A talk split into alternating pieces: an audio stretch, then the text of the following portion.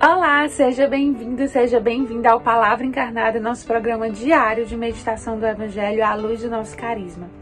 Hoje é segunda-feira, dia 4 de setembro, e nós estamos reunidos para meditar o Evangelho de São Lucas, capítulo 4, versículos de 16 a 30. Mas antes de fazer a leitura e meditação desse trecho do Evangelho, vamos afirmar que nós estamos reunidos em nome do Pai, do Filho e do Espírito Santo e vamos juntos pedir ao bom Deus que nos dê a graça de ouvirmos a sua palavra, acolhermos os seus mandamentos, os seus ensinamentos e fazermos da nossa vida como um ato de evangelização, como um evangelho que algumas pessoas irão ter a oportunidade de ler ao conviverem com a gente. Vamos então à leitura do evangelho. Naquele tempo veio Jesus à cidade de Nazaré, onde se tinha criado. Conforme seu costume, entrou na sinagoga no sábado e levantou-se para fazer a leitura. Deram-lhe o livro do profeta Isaías.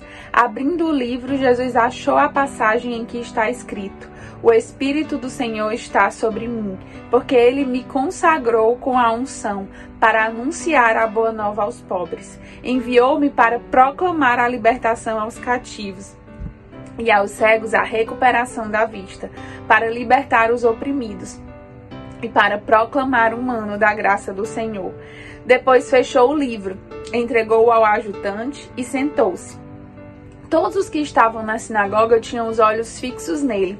Então começou a dizer-lhes: Hoje se cumpriu esta passagem da Escritura, que acabastes de ouvir. Todos davam testemunho a seu respeito, admirados com as palavras cheias de encanto que saíam da sua boca, e diziam: Não é este o filho de José? Jesus, porém, disse: sem dúvida, vós me repetireis o provérbio: Médico, cura-te a ti mesmo. Faze também aqui em tua terra tudo o que ouvimos dizer que fizeste em Cafarnaum. E acrescentou: Em verdade eu vos digo que nenhum profeta é bem recebido em sua pátria. De fato eu vos digo: no tempo do profeta Elias, quando não choveu durante três anos e seis meses e houve grande fome em toda a região, havia muitas viúvas em Israel. No entanto, a nenhuma delas foi enviado Elias, senão a uma viúva que vivia em Sarepta, na Sidônia. E no tempo do profeta Eliseu havia muitos leprosos em Israel, contudo nenhum deles foi curado, mas sim Naamã, o sírio. Quando ouviram estas palavras de Jesus, todos na sinagoga ficaram furiosos. Levantaram-se e o expulsaram da cidade. Levaram-no até o alto do monte, sobre o qual a cidade estava construída, com a intenção de lançá-lo no precipício. Jesus, porém, passando pelo meio deles, continuou o seu caminho. Palavra da salvação. Glória a vós, Senhor. Então, meus irmãos, nós estamos diante de um trecho do Evangelho que nos fala muito sobre a vida de Jesus e sobre a nossa atitude diante dos ensinamentos e da presença de Jesus no nosso meio. Vamos lá. Jesus, ele era uma pessoa, como vocês conseguem ver, que tinha o costume de frequentar a sinagoga. Isso nos diz muito sobre como Jesus era aquele devoto fiel, era aquela pessoa que seguia os mandamentos, que seguia os ensinamentos. É como se fosse nos tempos de hoje aquele cristão, aquele católico que vai à missa todos os domingos, que faz as suas orações, que, que vive né, as festas da igreja, que está em comunhão, que paga o seu dízimo. Ou seja, ele, ele era um cristão, né, um, um, um judeu naquela época fiel. E nos ensina que também nós, na nossa vida de leigos, nós devemos ser fiéis àquilo que nos é pedido, àquilo que nos é direcionado, né? Viver os costumes. E até aí estava tudo normal. Jesus foi para a sinagoga, Jesus serviu, né? Fez lá a leitura e ele ia falar com as pessoas. O que surge assim de místico, de extraordinário, é que Jesus abriu a passagem exatamente no profeta Isaías. Hoje em dia é muito fácil a gente abrir a Bíblia em qualquer página, porque ele é um livro pequeno, acessível, né? Que, que fica com páginas. É, até na internet, no, no, celular, é fácil de abrir qualquer passagem. Mas na época de Jesus era um grande rolo. Então não tinha muito essa essa questão de escolher a passagem. Você ia lendo na sequência do rolo, né? Porque dava muito trabalho girar lá o rolo e abrir. Então, foi de fato uma providência de Deus, um desejo de Deus que Jesus fizesse a leitura justo dessa passagem do profeta Isaías que falava sobre ele, que anunciava o Messias. E aí ele diz: então se cumpriu tudo que está escrito nessa passagem. Ou seja, Jesus fez um anúncio. Jesus estava ali no meio das pessoas que foram para a sinagoga, ou seja, não eram pessoas totalmente é, de fora, né? Eram pessoas de dentro da igreja, de dentro ali daquela comunidade de fé. E Jesus anuncia. E eles até se encantam, mas depois parece que eles começam a questionar eles começam a encontrar motivos para não acreditar no que Jesus estava dizendo. E ele não é filho de José, e ele não é aqui da Galiléia. Como é que ele pode ser o Messias? Como é que ele fala isso? A gente não sabe de onde ele vem, e o pai dele e a mãe dele e começam a colocar questões que vão poluindo meio que mesmo a mente, o entendimento e fazem com que essas pessoas que antes estavam ali encantados com o que Jesus falava, que se quisessem, se estivessem sensíveis, teriam visto de fato que Jesus é, aconteceu algo ali de extraordinário, que Jesus fez um anúncio, mas eles preferem ficar com esses pensamentos intrusivos que vão chegando assim nas suas cabeças e perder a graça, perder a mística, deixar de colher os frutos desse encontro com Jesus. E querem, inclusive, expulsar Jesus, matar, enfim, fazer todo o contrário.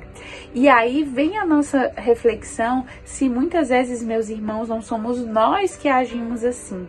A graça, ela está acontecendo o tempo todo. A mística desse encontro com Jesus, ela pode ser tocada por nós. Na nossa comunidade acontecem muitas coisas. Na casa de acolhimento que você está aí, com certeza, hoje, ontem, já aconteceu algo que é presença de Deus, que é mistério de Deus, que é salvação de Deus na vida de alguém. Talvez no seu grupo de oração, na sua família, no seu trabalho, Deus se manifesta. Mas a gente corre o risco de achar que não foi Deus e de deixar esses pensamentos poluírem o nosso, nosso entendimento. Por exemplo, é, a campanha do Ser Feliz, o anúncio. Meu irmão, minha irmã, isso é um grande tesouro de Deus. Nós temos a chance de evangelizar, de anunciar. E essa questão, esse desejo de chegar na meta, imagine só você, é a gente, família, família, comunidade, unido para alcançar a meta, para cuidar daquele que Deus nos confia. É, é uma família que luta para fazer a vontade de Deus e a gente luta junto. E, a, e, e, veja que bonito isso. A gente caminha rumo ao 100% juntos, cada um descendo, pedindo. Não é fácil pedir, mas a gente desce e vai. E às vezes o pensamento vem na nossa cabeça de esquecer a mística e a beleza de tudo isso. E a gente fica fazendo críticas, a gente fica fazendo corpo mole, a gente fica encontrando justificativas para não participar. Veja, meus irmãos, que beleza é nós termos um despertar lotado. Que beleza é nós termos, às vezes, tantas pessoas né, na comunidade e às vezes faltar espaço.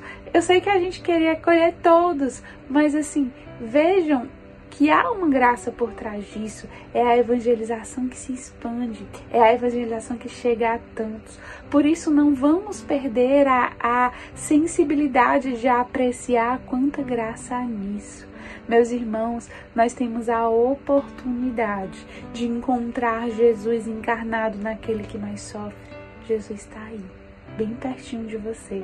Jesus está aqui, bem pertinho de mim. É fácil fazer esse encontro, basta se abrir e Jesus abandonado, parece que às vezes ele mesmo escolhe passar por nós num sinal, numa esquina, num projeto, numa criança. Ele se faz tão acessível. Mas se a gente perder a graça, a gente vai fazer como esse povo do tempo de Jesus. A gente vai deixar que outros pensamentos pensem: ah, esse daí não, esse aí não, esse aí não. O tempo vai passar. Não deixemos que esses pensamentos roubem a mística que a gente continue encontrando o Senhor, encontrando Jesus todos os dias e percebendo quanto amor existe né, em cada encontro, em cada atitude. Não perca a oportunidade que a gente então aproveite o encanto, como diz nas palavras do próprio Evangelho, dessa presença de Jesus no nosso meio. Que o Senhor nos abençoe.